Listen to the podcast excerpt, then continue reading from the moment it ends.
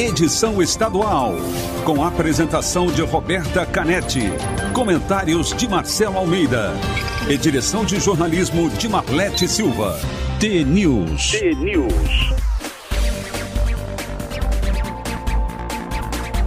São 6 horas e 57 minutos. Um ótimo dia para você que está com a gente aqui na T. Começa agora o T-News, a notícia do nosso jeito. Estamos ao vivo na rádio com a transmissão simultânea em vídeo no Facebook, no YouTube, T-News no ar. E os ouvintes participam pelas redes sociais e pelo WhatsApp, o 419 9277 0063. Hoje é segunda-feira, dia 10 de julho de 2023 e o T-News começa já. Bom dia, Marcelo Almeida. Bom dia, Roberta, tudo bem? Tudo bem com você? Mais que bem, né? Mais que bem. Saímos da lanterna. Viva! Saímos da lanterna, assim, olha lá, o Marquinho. Não, tem dois times para trás da gente, América Mineiro e, e Goiás, né? Isso aí. É, Daqui a pouco a gente vai trazer os outros resultados, classificação. Hoje a gente vai ler a classificação inteira. É. Não, mentira, não vai ser. Não, vai ler três vezes. repete, repete. Mas é bom dia a você, nosso ouvinte. Segunda-feira, Roberta Canetti, eu aqui do estúdio de Curitiba. Mas foi muito legal, final de semana, muito futebol e, e, e é muito interessante, né? A gente fica olhando, fica olhando o Atlético e Curitiba, né? Atlético quando perdeu pro Fortaleza. Um a zero. Mas tem o, o jogo da vida aí no meio de semana contra o Flamengo, que se ganhar, enche a burra de grana também, né? Muito impressionante essa coisa dos valores, né? Das finais dos campeonatos. Ah, e ontem assisti também bastante é, tênis, interessante, né? Tá dando uma ênfase maior ao tênis feminino. Muita propaganda do, do, do Mundial Feminino de Futebol também. Nossa, como, tá começar, como a né? televisão né? é, deu, dando muita importância, legal, assim, deixando o futebol feminino não era tão tão assim vangloriado, né? Não era, não tinha tanta exposição na mídia mundial. Começou a ter muito. E Fórmula 1 também, só dá esse Verstappen. Parece aquela época do, do Ayrton Senna, né? É verdade. Só dá ele, né? É ele impre... é muito bom, né? É, é impressionante. Batê-lo. Mas foi bem legal. Botafogo assisti ontem contra o Grêmio. Meu Deus do céu. Agora o Botafogo já abriu 10 pontos de diferença do segundo Flamengo. colocado. É, que é o Flamengo, né? O segundo colocado. 10 é. pontos. É impressionante. Vai ser difícil pegar o Botafogo. É, já vai acabando o primeiro turno também. Só enquanto você organiza aí o, Vambora, a entrada tô, do Almatê, já, já, já dou os resultados. Já tá pronto? Deixamos pra vamos volta, embora, então? deixa, deixa pra volta. Primeiro Almatê. Então, peraí, agora já não tá pronto. Ai, ai, ai. Agora já tá pronto. Agora tá, é meio bobo, Marcelo Almeida. Tá pronto. Almatê.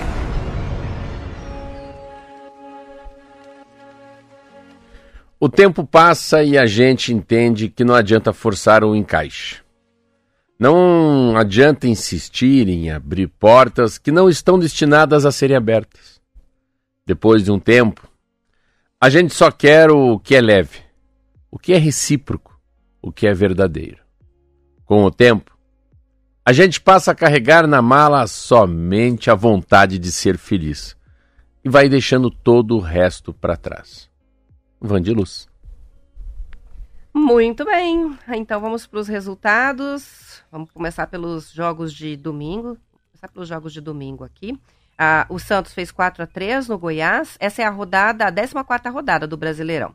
Fluminense 2 a 0 no Internacional. O Bragantino e o São Paulo ficaram no 0 a 0. O Botafogo, como o Marcelo já contou, 2 a 0 no Grêmio e o Fortaleza 1 a 0 no Atlético Paranaense.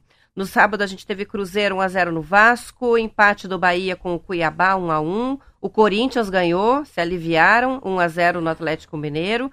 Coritiba 3 a 1 no América. Curitiba 3 a 1 no América. De novo? Três vezes. Tá somando.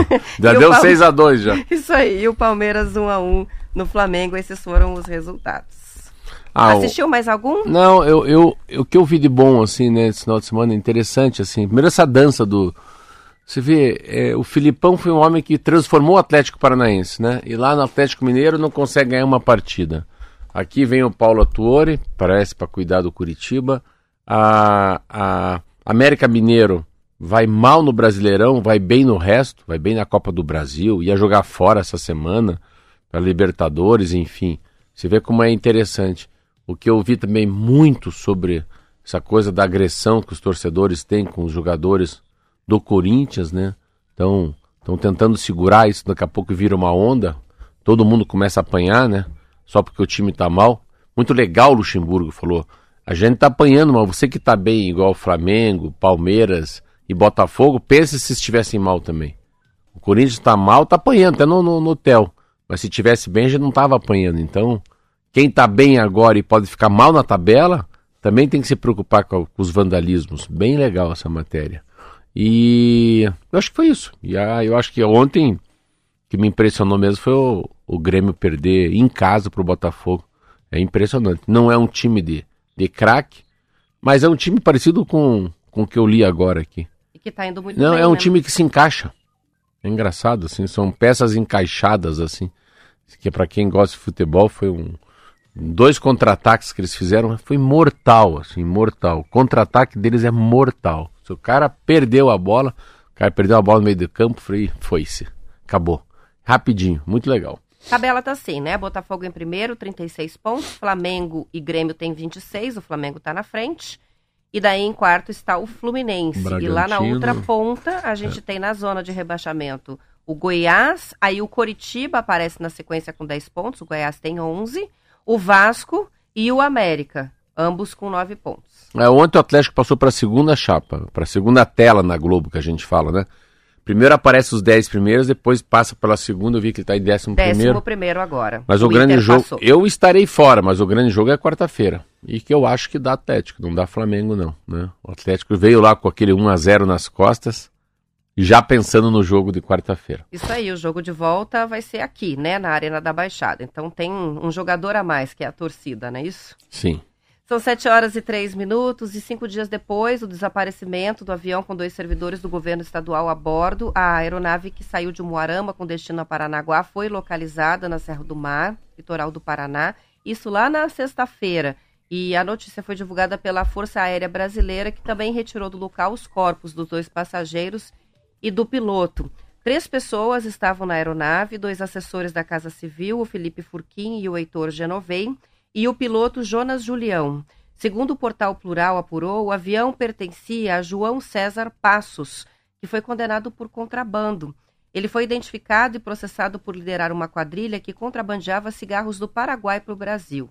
De acordo com o registro aeronáutico brasileiro, essa aeronave tem como operadora a Camila Pires Salviato, que é sócia de uma empresa de comércio de, conveniente, de conveniência lá em Mu- Umuarama e com outra sede em Eldorado, no Mato Grosso do Sul.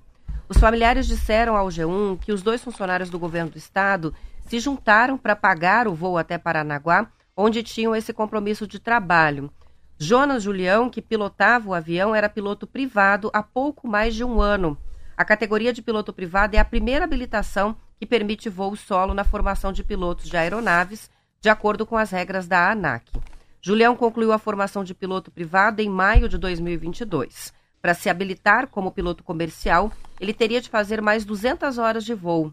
A aeronave que desapareceu com registro matrícula PTJZC não era habilitada, Marcelo, mesmo para locação como táxi aéreo.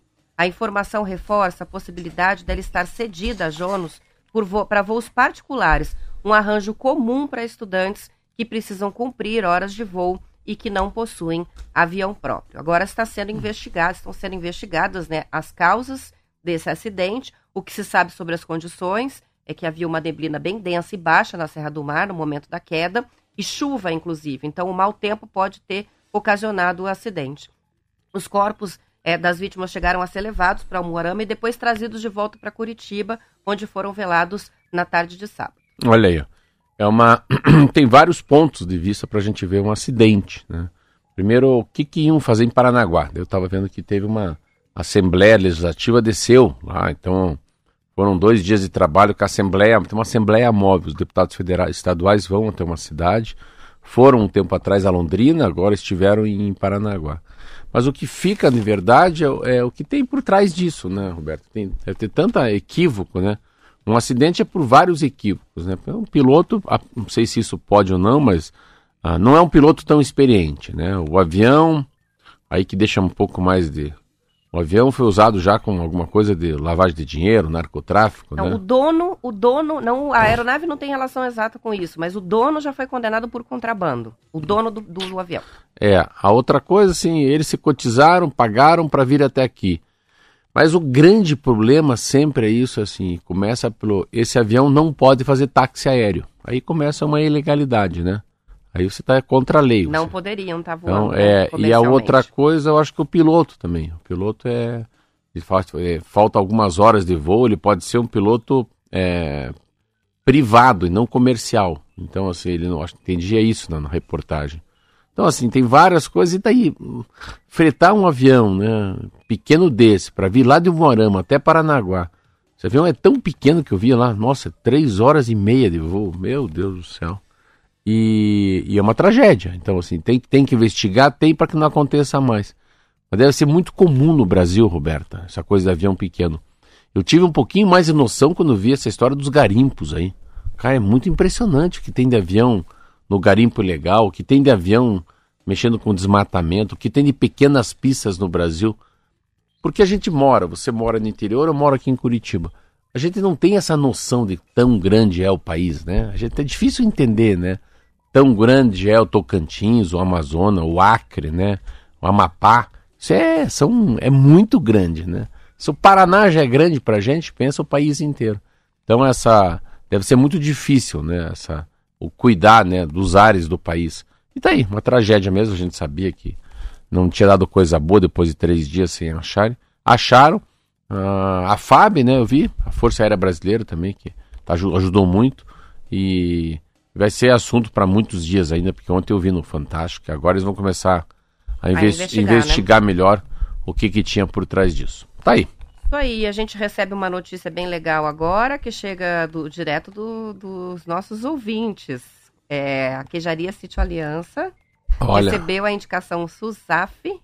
Aí eles escrevem pra gente aqui, uma conquista enorme, agora os produtos podem chegar é, de uma forma legal a todas as mesas dos paranaenses. Daí fui até pesquisar o que, que é o SUSAP. Deve ser uma, um carimbo, como fosse CIF, só que não é, é, é do Sistema Unificado Estadual de Sanidade Agroindustrial Familiar, Artesanal e de Pequeno Porte. Com essa autorização, com esse selo, a vantagem é que eles podem ampliar a área de comercialização. Antes só ficava ali na região deles e agora eles podem vender os queijos artesanais premiados dentro do Paraná. Para todo o Paraná. Olha aí. Então, logo, se alguém achar um queijo deles lá, é. manda uma foto pra gente. Vamos fazer um, uma caça ao tesouro, quem Não. sabe? Pra quando Prazer. eles começarem a distribuir. Vou trazer esse queijo pra prestinaria. É uma boa, hein?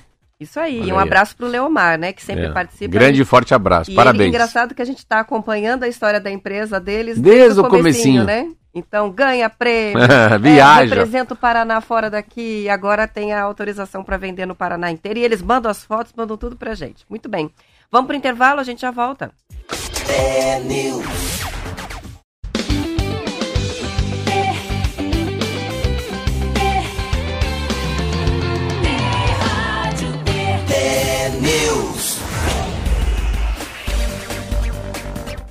São 7 horas e 12 minutos, a gente estava falando sobre o avião, né? E aí eu falei do prefixo, o registro e a matrícula, né? O PTJZC, e o Marcelo estava aqui no intervalo explicando, né? Que a gente quando vai se comunicar é, a respeito de prefixo Universalmente, de avião, não né? usa as letras, né? Não. Senão dá confusão. Você não Papa, sabe se falou P ou T, não P, é? É, P é Papa Tango, Juliette, Zorro, Charlie. Liberação para taxiar? Olha, tamo, lá. Eu acho que, é, acho que é Zorro. É Zorro Zulu. Acho que é Zulu. Papa, você que é Papa Tango, J, agora vi que é Juliette. Papa Tango, meu, eu voava no avião que era lá do Madeiro. Papa Tango, Whisky Tango Sierra, libera para viajar? Papa Tango, Whisky. Tudo é Papa Tango, assim, é PPT, né? E daí w, assim. w é Whisky, A é Alfa, B é Bravo, C é Charlie, uh, N, November. Interessante. Ah, é? é? É, tem umas coisas assim. Aí tem o whisky, tem o. O que mais que tem? Vamos tem S de Serra que eu falei. É, D é Delta, né? Alfa, Bravo, Charles, Delta. F é Fox, também que eu lembro desse, que é bem fácil. Ah, I acho que é Indian. E aí vai, né? Mas é para não. Qualquer. Que daí um fala coreano, outro fala japonês, outro é italiano, outro é americano, outro é francês. E muda muito, né? A, a, fonética das palavras, né? Sim, e não é. pode ter confusão nesse tipo de comunicação, Meu Deus né? Do céu, não né? pode trocar não, é. um P pelo um T. É. Uno, né? Um é Sim. é Uno. Vamos que vamos. Mas Vamos lá. Tem uma participação chegando aqui do Romildo que ele quer compartilhar com a gente o que aconteceu ontem no café da manhã, não, no café da tarde da família dele. É, eles começaram a falar sobre o T-News e aí apresentaram o programa, mostraram o programa e a gente agora, como resultado, tem novos ouvintes, que são os primos dele, Sidley, Juan e as filhas que estão nos ouvindo agora. e ele aproveita para pedir abraço também para Leila e o Silvano, as filhas de Campo Mourão. Você vê, um vai puxando o outro, né? Um vai apresentando para o outro. E a gente agradece a audiência e o carinho aí, Romildo. Grande e forte abraço. São 7 horas e 14 minutos. Em Maringá, a Prefeitura vai fazer uma reunião pública para apresentar hoje a revisão do plano diretor. Essa reunião está marcada para as seis e meia da tarde no auditório Hélio Moreira. Na reunião será mostrada a minuta da lei e serão recolhidas sugestões da população sobre o documento. O plano diretor é um documento importante para a vida das cidades, porque define as diretrizes para o desenvolvimento, para o planejamento e a gestão por um período de 10 anos. É ele que orienta o uso e a ocupação do solo em toda a extensão do município e que define as diretrizes e ações do poder público para a segurança e bem-estar dos moradores. O documento é necessário, inclusive, para a obtenção de recursos federais e financiamentos estrangeiros. A população de Maringá também pode apresentar sugestões sobre a minuta da lei de revisão do plano diretor de forma presencial ou então online no site da prefeitura. O prazo é dia 15 de julho, essa semana ainda. Ele não é nada muito específico, assim, não tem nada tão importante, porém é importante. Eu tive uma informação agora, um amigo meu que mexe com o plano diretor, olha que legal. Acabou de me passar que Parece que alguns grupos são contra o aumento de pavimentos na Zona 2. Ó, que informação boa que eu tive. Olha só. Então é. É aí que tá pegando. É, é, eu acho que é uma discussão é importante, porque a, a pandemia também fez mudar muitas coisas, né? Ah, é difícil também uma cidade igual Maringá, Londrina, essas cidades maiores, assim, né? Essas Campo Mourão ali, Irati, Guarapuava, essas cidades maiores, as cidades polos mesmo, Foz, Cascavel é, é difícil você também querer segurar, às vezes, algo que não tem como segurar, Roberta, que é o desenvolvimento. Não tem. Sabe, eu sei que. É, é, é muito difícil, às vezes que eu fico olhando na cidade, né?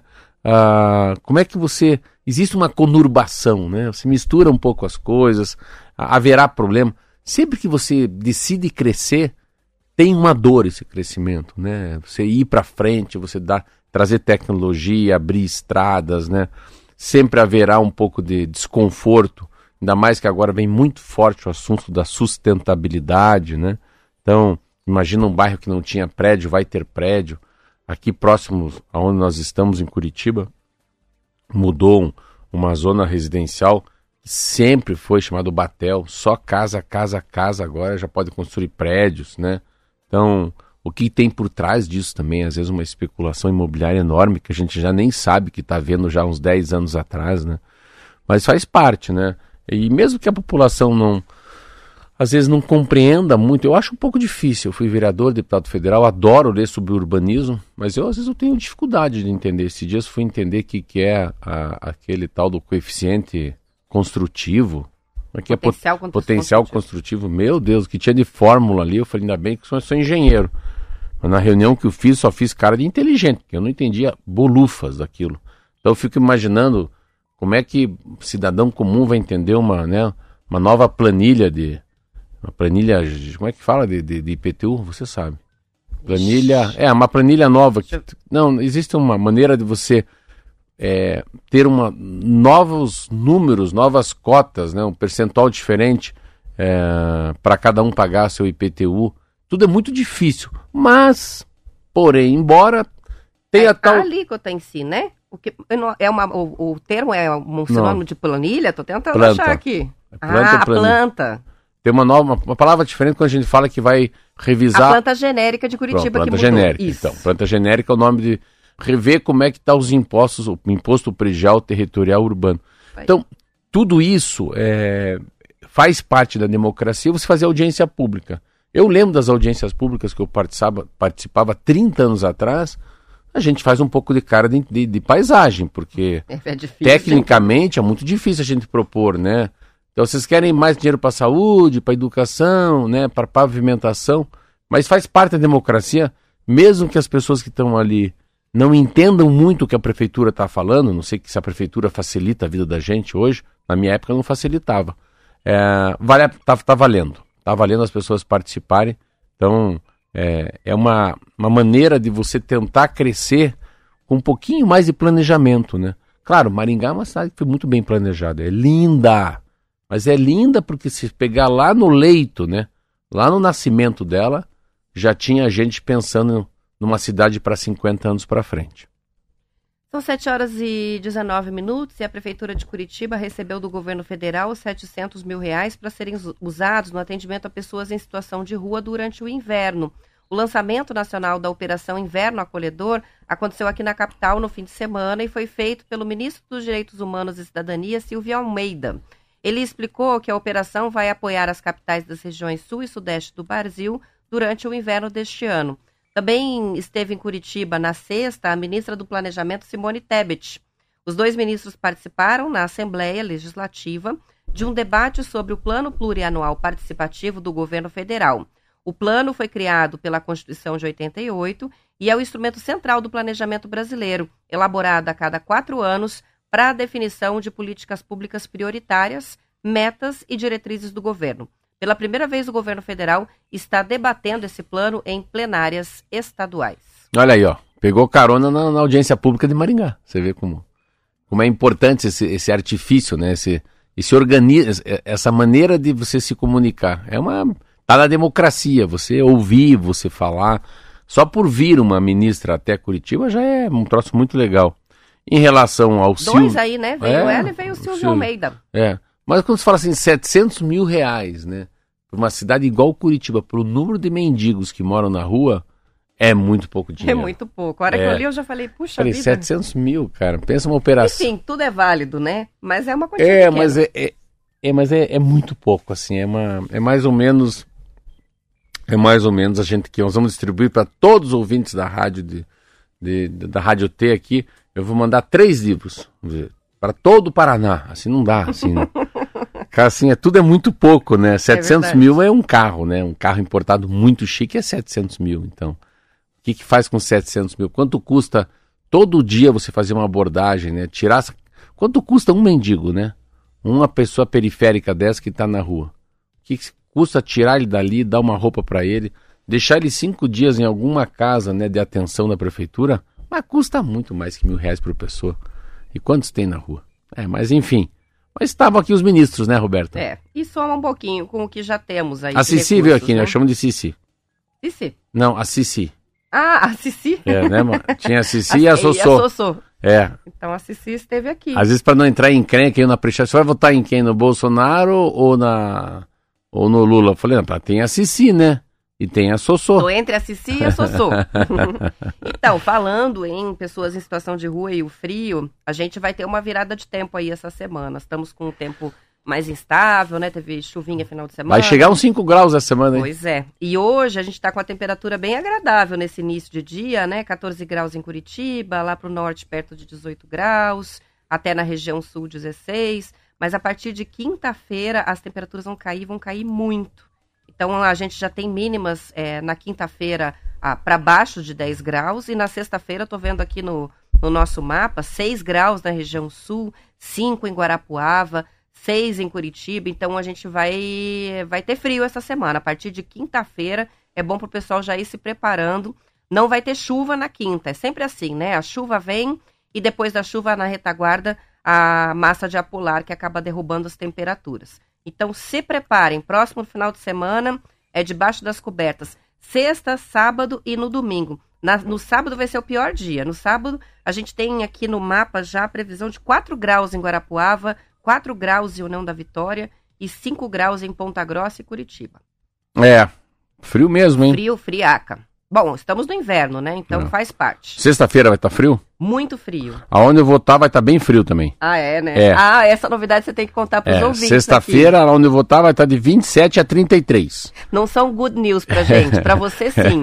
Bad que, news, o Marcelo quinta, vai sair de férias. Quinta-feira de 28 a 32. Aqui tem que colocar casaco. E quarta-feira de 27 a 33, amanhã de 27 a 33. Eu acho que dá pra ir só de sunga, né? Você não falou ainda pra onde você vai, né? Não, não Então, falei. enquanto a gente vai lendo a próxima notícia, vamos ver se algum ouvinte, pelas temperaturas que o Marcelo falou e acertam, para que lado do planeta o Marcelo vai nas se férias. Se é hemisfério norte ou hemisfério sul, Isso. já facilita. E se quiserem chutar aí os países é. também, tá valendo. Se é para cima ou para baixo, se é para cima ou para baixo da linha do Equador. Isso aí.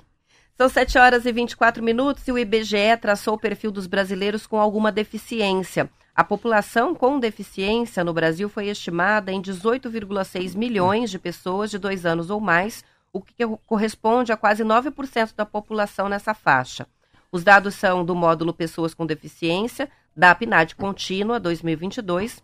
O tema já foi investigado em outras pesquisas do IBGE, mas os dados não são comparáveis entre as pesquisas porque há diferenças metodológicas, segundo o IBGE. Diferentes métodos foram usados, então a comparação não seria fidedigna, não é isso? Isso. a pesquisa mostrou que o percentual de pessoas com deficiência cresce com a idade. Em 2022, 47% das pessoas com deficiência tinham 60 anos ou mais. Esse padrão se repete em todas as regiões brasileiras. A maior parte das pessoas de 25 anos ou mais com deficiência não completaram a educação básica, 63% não têm instrução ou fundamental incompleto. Já a proporção de pessoas com nível superior é de 7% para as pessoas com deficiência. É, no índice geral, quase 21%. Aí a gente vê a diferença. Mas o relatório do IBGE diz que para a população com deficiência, um nível mais alto de instrução, como nível superior, por exemplo, não é suficiente para aumentar a participação na força de trabalho. O nível de ocupação de 2022 foi de 26% das pessoas com deficiência e de 60% para as pessoas sem a maior dificuldade para trabalhar ocorre entre as pessoas com deficiência visual. Isso ainda é um grande desafio, né? A inclusão da pessoa de, com deficiência no, no, mercado de trabalho. E interessante essa matéria que fala que não é a faculdade, isso aí não, não, não, não precisa ficar nos extremos, né? Terceiro grau completo, não, não é isso. O grande, a, grande, a grande dificuldade é, é, é por bom senso, por lei, né? A inclusão deles, né? É aí que está. Se inclui porque é uma obrigação ou porque é uma sensação né, de quem vai empregar, né? E de que maneira você prepara essa pessoa que, tá, que tem algum tipo de deficiência para que tipo de mercado também, né? A gente vê muito pessoas com deficiência no aeroporto, que eu acho muito interessante. Aeroporto, mercado, já consigo ver bastante. E a, e a sensação da gente é interessante, assim, eu tenho uma sensação de inclusão tão forte. Então, a, a moça que empacota... Acho que supermercado é onde mais eu vejo Ah, também. eu, o nome dela é Silvana, ela é surda muda. É minha amiga, mas cada vez que eu vejo ela, eu vou até na fila. Eu, eu vou na fila lá dos idosos que não pode ir, ela mexe, faz com a mão assim, vem pra cá, vem pra cá, né? Daí eu, eu olho para ela, daí eu olho pra Silvia, pra minha esposa, e falo, olha, eu tenho duas namoradas, ela dá risada, ela abraça a Silvia. E assim, eu sempre dou uma estelinha pra ela. Estelinha, põe o vintão no bolso dela ali, sempre dou uma gorjeta, parece que o mercado não gosta que dê gorjeta para quem faz, empacota lá. Mas assim, a minha sensação, eu vou nesse mercado, Vou naquela, na, eu vou nos horários que a Silvana tá lá, você vê o quanto significa para mim ter uma pessoa com deficiência no mercado que eu vou fazer compra. Ainda escolho a fila que ela tá.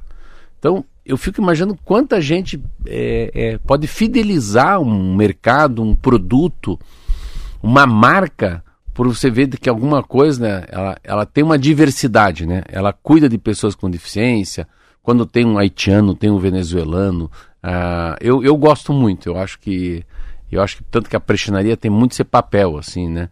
E, e, eu gosto muito dessa diversidade, essa fauna que eu falo, essa flora, gente de costumes diferentes, de raças diferentes, idades diferentes, é gênero, né? é muito legal. E, e, mas deve ser uma dificuldade muito grande porque eu acho que não existe uma política nacional, uma política municipal e estadual. Você pode falar da PAI, é uma outra coisa, é uma outra coisa. Eu tô falando, não estou falando das APAIs, estou falando do mercado. E falando desse cidadão também, né, Roberta? Você falou um dado que eu não sabia. Você vê 47% né, das pessoas com deficiências adquirem uma deficiência depois de 60 é, anos. É, ao longo da vida, né? É. Não nascem com a deficiência. Então, né? na faixa etária de 2 a 12 não é assim, não. Isso é interessante esse número aí. Pra gente encerrar, vamos Já? então às respostas aqui. A Sônia acha que você vai para Palmas. A gente tem a participação do Roniel chutando aqui que você vai para Fortaleza curtir o Beach Park. Hum. Tem também a participação do tá Toninho errado, dizendo, sim. quem sabe Porto Rico? Opa, opa tá errado. a Umbelina, acho que o Marcelo vai para Europa. Eu também acho que vai para Europa, é isso? É. Pra onde você vai? Não, eu vou para os Estados Unidos. Estados Unidos. Ih, é mais perto. Mas pra qual Miami. cidade? Miami, que É, delícia. um lugar chamado Fort Lauderdale. Olha, então o cara enche a boca para falar Fort Lauderdale. Essa é difícil. né, uma região da da metropolitana. Azul, companhia brasileira, né, que se- tem sede em Campinas. Você pega um avião aqui, vai até Guarulhos, 8 horas da noite, meia-noite decola. É, é, é o lugar mais perto dos Estados Unidos, Miami, né? Acho que 7 horas e pouco de voo, vai lá, né?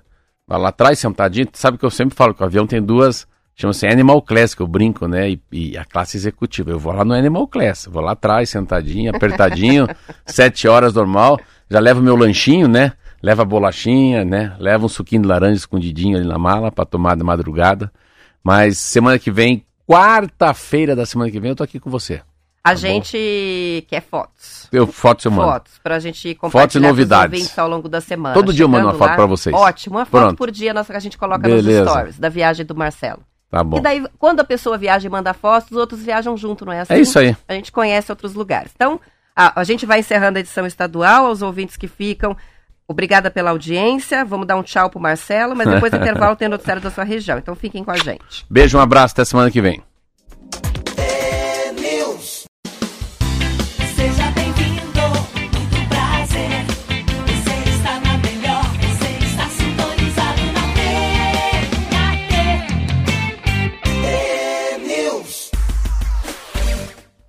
São 7 horas e 34 minutos. O Ministério da Saúde vai promover uma campanha de multivacinação junto com os estados para combater o risco de reintrodução de doenças que já foram eliminadas pela vacinação. A poliomielite, por exemplo, tem atualmente apenas 38% do público-alvo vacinado. A iniciativa começa nesta semana no Amapá e vai se estender por todo o segundo semestre com cronogramas diferentes em cada região do país. Para citar os estados em que a Rádio T tem ouvintes, Marcelo, em São Paulo será no dia 30 de setembro a 14 de novembro, Mato Grosso do Sul das do dia 9 até o 23 de setembro, Paraná 14 a 28 de outubro e Santa Catarina no mesmo período, de 14 a 28 de outubro. Entre as ações que o Ministério sugere e que os municípios podem adotar está a vacinação nas escolas, a busca ativa e a oferta de vacinas em qualquer contato que o cidadão faz com o serviço de saúde. Também haverá transferência de recursos para estados e municípios, especificamente para as campanhas de imunização. Uma dessas ações aqui que eu acho que mais funciona é quando a pessoa busca o serviço de saúde na unidade, já chegando lá, ser cobrada a carteirinha, né? E, e a pessoa receber informação de que pode atualizar toda a carteira de vacinação na hora. Na campanha da própria Covid, muita gente acabou se vacinando contra a gripe e buscando, puxando a ficha ali, descobriu Sim. que não estava vacinado contra outras doenças, né?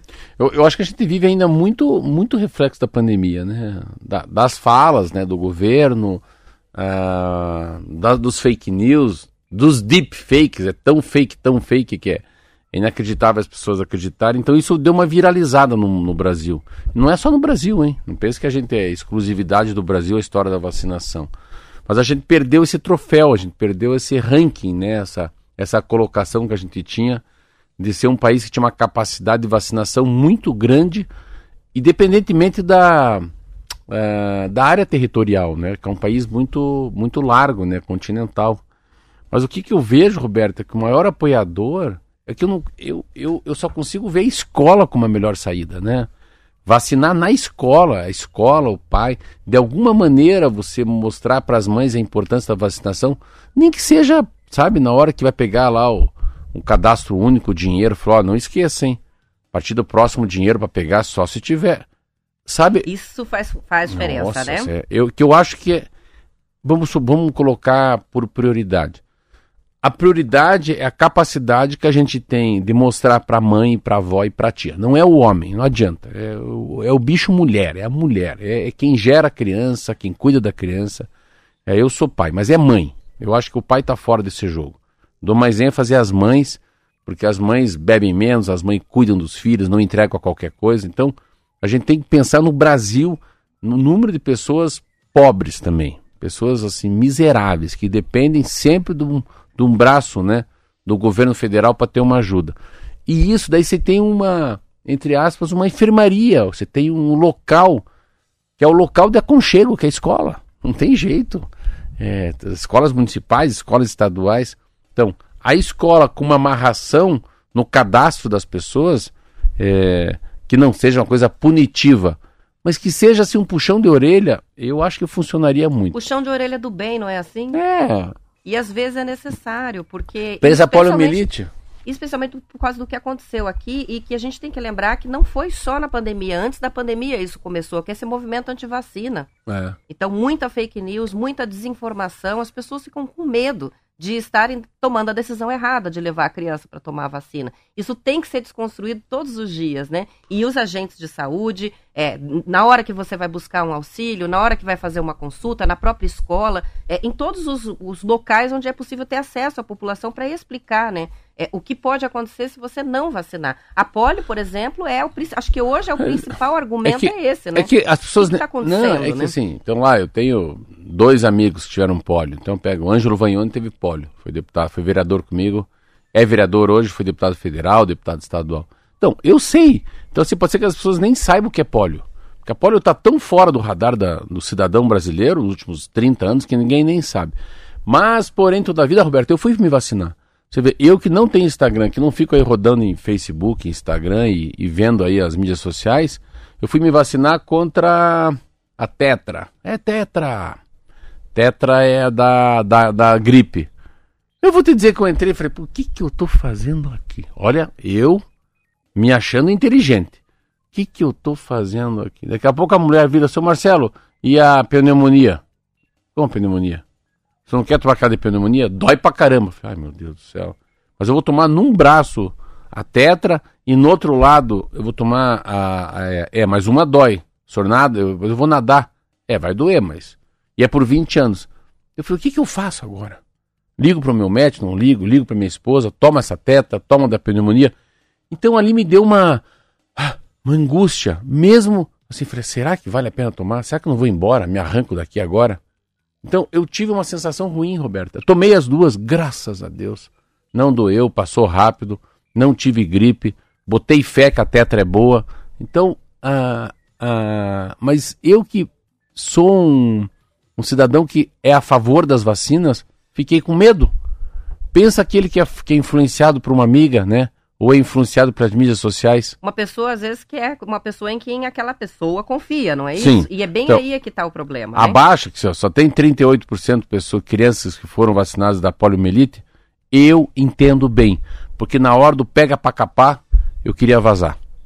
E eu não entendi esse movimento dentro de mim, até agora eu não consegui identificar. Então, esses movimentos todos, essas campanhas todas são extremamente importantes, né? Porque é, aí é a chance da gente poder retomar o que a gente tem, é, que eu acho que é um dos principais destaques da saúde do Brasil, que é essa capacidade que o país, É. com esse tamanho, tem de conseguir mobilizar é, todos os estados para as campanhas de vacinação. Não é uma marca registrada É, do é, Brasil? é.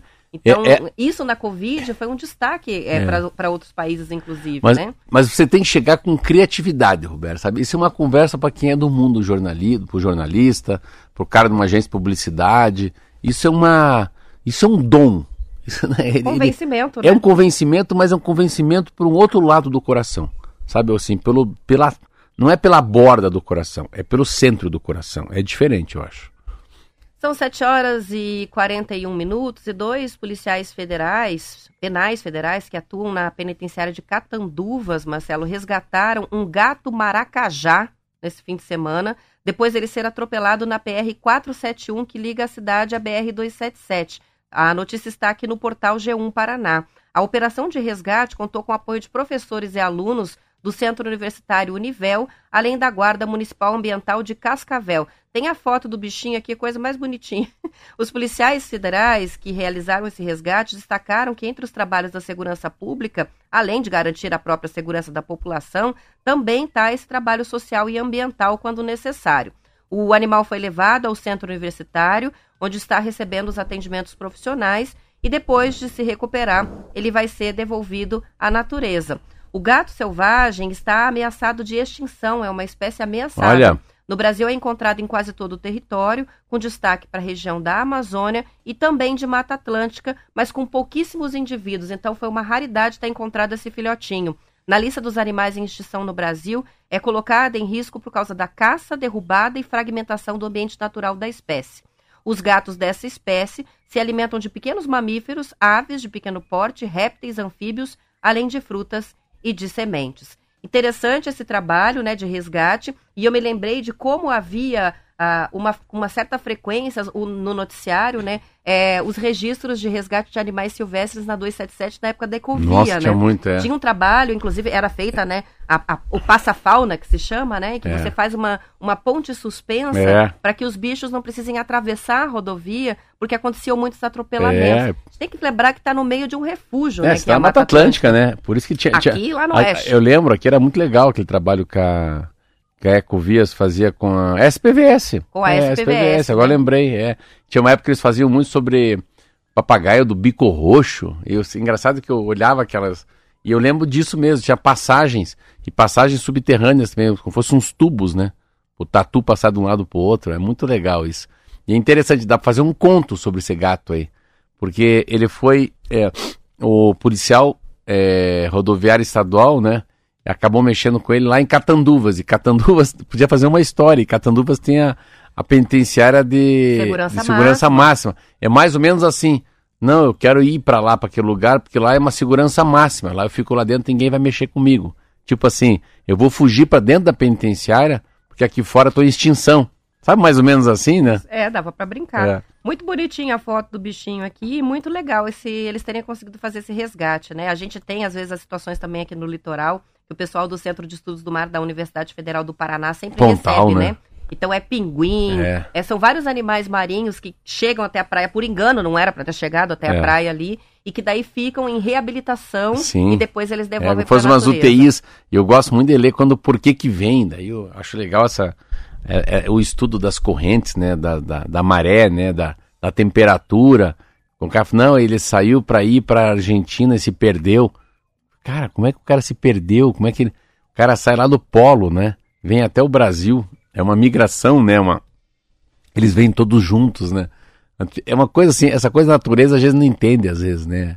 né? A história do, do- dos pássaros também, né?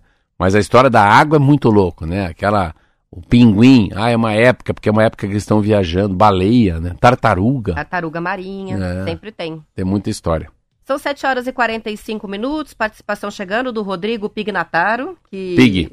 Isso aí, ele estava descendo pro litoral norte de São Paulo, ele falou, eis que encontra os pinhões, e daí disse que lembrou da gente. Olha aí, ó. E mandou a foto, inclusive, aqui, comprou os pinhões já cozidos, provavelmente para comer na estrada, e mandou, lembrou de mandar uma foto pra gente, muito legal. O, o Pig mandou um livro para mim do Hernandes, aquele ex-jogador do São Paulo.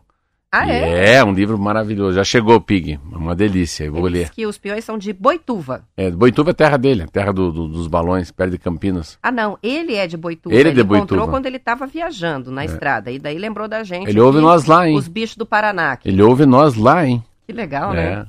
São 7h45 e o Corpo de Bombeiros de Curitiba formou 18 bombeiros que fazem parte do primeiro grupamento independente da Polícia Militar. Eles receberam formação teórica, Marcelo, e prática e vão trabalhar nos nove postos da capital. Desde que a Assembleia Legislativa aprovou a PEC que permitiu a separação, em dezembro do ano passado, as mudanças foram implantadas gradativamente. A Polícia Militar deixou de ser responsável pelas atividades de gestão de recursos humanos, aquisição de materiais e equipamentos do Corpo de Bombeiros. Segundo o prefeito Rafael Greca, o novo grupo tem corporação própria e vai atuar junto com a Defesa Social, Guarda Municipal, Polícias Civil e Militar da capital. A emancipação dos bombeiros da PM teve início em dezembro e foi consolidada neste ano com a formatura desses novos bombeiros. Olha, não Tem sabia uma disso. mudança estrutural aqui, né? Eu não tinha ouvido falar dela ainda, não. Mas agora já é a primeira formatura, 18 bombeiros desse grupamento independente. Separa-se, né? O Corpo de Bombeiros Militar se separa da Polícia Militar aqui em Curitiba a partir daí. Caramba, mas Legal, eles são da Polícia Militar? Sim, eles são bombeiros militares, mas agora bombeiro militar vai se separar do da Polícia Militar, Sabe administração que, você sabe que independente. é engraçado isso, sempre foi tão. é, lá atrás, eu lembro que lá atrás, quando eu fui diretor do Detran, tinha uma. como fosse uma, um fundo lá, um FUM-PM, FUM, não sei o que lá. É FUM-PM, eu acho que era Fundo de Manutenção do, da Polícia Militar de Curitiba, e tinha um que era pro bombeiro também. Mas aí. Mas sempre o bombeiro ficava assim um pouco rene... assim, ficava um pouco periférico, sabe? Dentro da polícia militar, com toda a Rotan, com toda a poli... os cães, a sensação que tinha é que a, o corpo de bombeiro não tinha a atenção devida, olha como eu olhava, do Estado. Eu acho que é uma, é uma maneira dele ser mais valorizado, sabe, Roberto? Eu não sabia que isso ia acontecer. Eu fiquei aqui agora pensando, falei, será que a Roberta está falando do Estado? Eu estava achando que era um bombeiro. Aquele voluntário, né?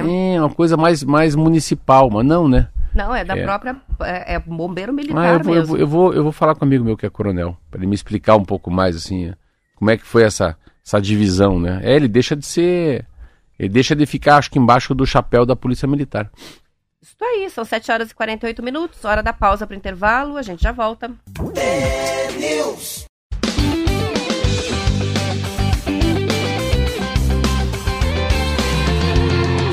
Rádio T.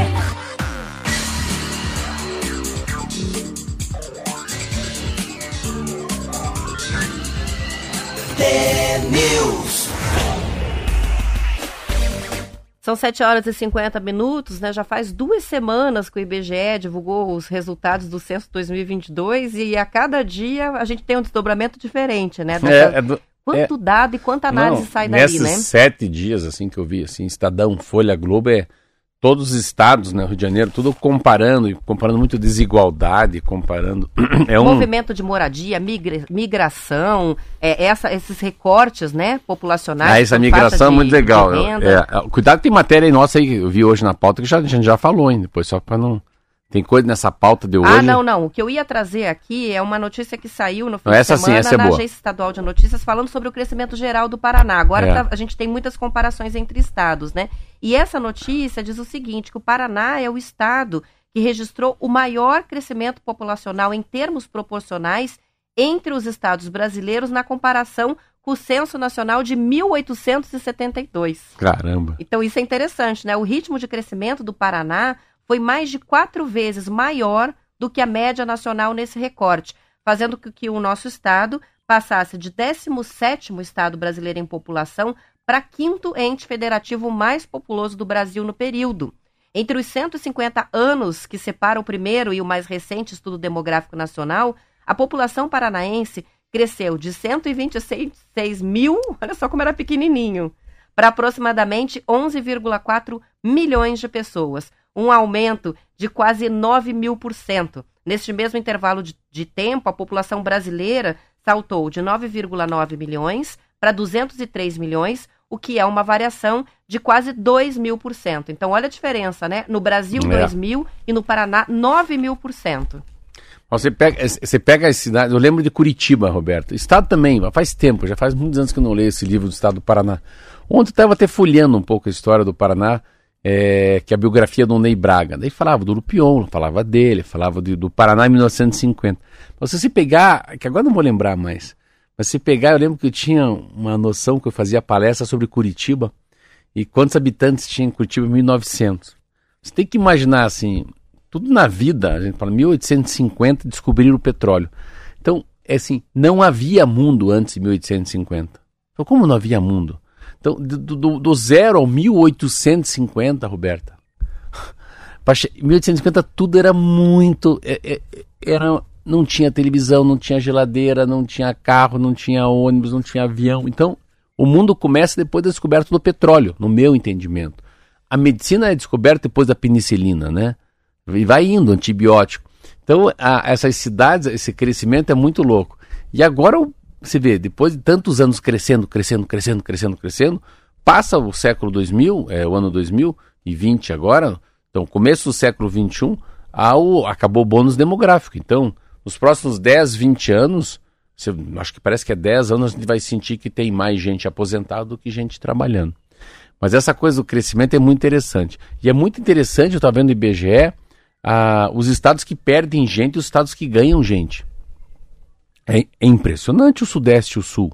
Então, quando a gente fala da máquina, né, da locomotiva, do desenvolvimento, a, está o combustível mesmo para puxar um país é no Sul. Aí, aí você tem que estudar por que, que o Sul está melhor também, né? Por causa das terras, por causa da, né, da- das etnias, né? Das pessoas que saíram fugindo das guerras para cá, né? Aonde que tem mais empreendedorismo ou aonde existe a palavra cooperativa mais forte, né? A cooperação. Mas é muito legal, eu estava vendo ontem uma matéria parecida com essa, que é essa mudança dos catarinas, dos paranaenses, dos baianos, dos acrianos, para onde que eles vão. Então, nossa, quando você pega a, a, a desigualdade entre os estados no Brasil, é gritante, é muito gritante. Se comparar um estado de São Paulo com o Acre, é um- não dá para comparar, né? E olha que curioso, né? Eles analisando esse censo de 1872, a época Castro, com 21 mil habitantes, era a maior cidade do Paraná. Ah, tem muito disso. Aqui embaixo, aqui embaixo, Castro, cidades como Guarapó, é, tem muito disso. É, Então, Castro tinha 21 mil, Curitiba 12,6, Paranaguá 12 mil, São José dos Pinhais quase 11 mil e Alapa 8.700. Esses eram os maiores municípios do Paraná. Castro na frente de Curitiba. E daí diz aqui a matéria, com o desenvolvimento dos polos econômicos regionais, aí o perfil foi se alterando, né? E apesar de Curitiba rapidamente assumir, né, e manter a liderança populacional, ah, tendo hoje 1 milhão e 700 mil habitantes, as cidades de Londrina, Maringá, Ponta Grossa e Cascavel foram gradativamente aumentando a participação em relação à população estadual e se tornaram, ah, ao lado da capital, as cinco cidades mais populadas do estado a partir de 2010. olha aí, ó. Então aí é que a gente começou a ter a configuração que a gente tem hoje. Recente, né? É, e é, você tem que pensar, você na tua idade, eu 56. Eu nasci em 66. Pronto. Aí 36 anos antes nasce meu pai em 1930. Meus avós nasceram, meus avós nasceram em 1894, 92, 96. Então os pais deles nasceram em 1872, 75. Então a gente está falando para mim, né, que é o pai do é, é, é exatamente o pai do meu vô. É o bisavô. Entendeu? Se meu vô, minha avó, materno e paterno nasceram antes de 1900, você tem que puxar 20 anos antes. E 20 anos antes, 22 anos, 28 anos antes, vai dar 1872. Então, o meu bisavô nasceu nessa época que você está falando que Curitiba tinha 12 mil habitantes. Você vê assim. Então, mas como é que, se- e como é, que é o tataravô de um homem como eu que tem quase 60 anos? Então, meu tataravô nasceu antes da descoberta do petróleo. Olha aí, como assim? Então, você- Quando a gente para para pensar assim, é, né? é, é. Que transformação. que né, transformação. Cá. Ou a gente começa a ver a transformação dos nossos filhos que nunca ouviram falar de coisas como fax, né? telegrama, né? Então, BIP, como eu lembrei na semana bip, passada. como o você passada, pager, né? Não fazem nem ideia É do muita que é isso. coisa, não sabe nem o que é isso. Eu sempre brinco com a história que eu, que eu não esqueço dos meninos do. Uma vez eu falei, ai, que bonitinho o cabelo, parece fio de telefone. E eles ficaram me olhando. Que tamanho. Eles nunca viram um telefone com fio. Nossa, a mãe tá cha- minha mãe tá chapada. Minha mãe, minha mãe chapou total. que será que é fio de telefone? Aquele telefone. Pô, essa, hein? e pra gente é tão óbvio, né? Até existem Você ainda, mas eu eles nunca viram. Você sabe que eu acho Aqui que tem um. Você acha, você- acha que fio de telefone, telefone, eu acho muito chocante, não saber. E, e existe muito. É que nem caiu a ficha. Do que, que Ah, estão essa. falando? Né? A Não. ficha do VT Não, telefone público já é difícil. né? nunca usaram. Nunca pararam. Talvez tenham visto, mas porque ainda tem alguns largados, né, pelo mundo, mas nunca usaram, né? Então, Não, a gente tem muito, Roberta. Conga. é, é, o Conga tá voltando, sabia? Verdade? Ah, graças a Deus, eu É, adoro. é, que chute. que chute. Ah, Tem coisas que são atem- Barradinho no tornozelo. Mas tem coisas que são atemporais, né, Roberta? Tá acabando. A All-Star é atemporal. A All-Star é nossa época e volta. É, e tem banco, de- banco imobiliário, Banco Imobiliário tá Banco lá. Imobiliário hoje, tá o lá. War, Gênios, Jogo da Vida, o Gênio. os Gênios. War, Cara War cara. é boa. Acho que detetive ainda existe. Existe, vários Existe? tipos. É. Muito é. Tem Porque mas daí é também é, eu tava falando assim sobre a estrela. Na nossa época era muita estrela, né? Agora não tem mais, não é estrela, quase mais. estrela é. Tem as versões dos jogos da estrela de outras É. marcas, né? Isso aí. Tem calça Wrangler? Puxa, essa eu não sabia. Essa, Essa eu não, não. vou saber. Essa mas lembrava. Calça Não. Lee. Calça ali, sim. Ah, L, né? Sim. Que era a concorrência direta, né? Da Leves. Da Leves. Depois acabou se sobressaindo. né? É. O Sinésio está participando com a gente, né, sobre a vacinação, dizendo que se sente muito triste de pensar em ver novamente as crianças brincando de muletas, né, como era antigamente quando os amigos acabavam pegando a polio. Então, falando sobre a importância da vacinação, também temos a participação do Vanderlei. Saiu vacina, ele diz, eu já tô tomando. Ele que mora em Campo Largo. E tem a participação da Andréia de Telemaco Borba pra gente fechar. Recebi uma ligação bem na hora que vocês disseram para onde o Marcelo vai. Ele Ah, vai é. para Miami. então, boa viagem pro Marcelo, boas férias. Até quarta-feira da semana, Semana que, que vem. vem. E vai mandando as Todo fotos. dia uma foto. Isso aí, combinado, hein? Até lá. Tchau, tchau.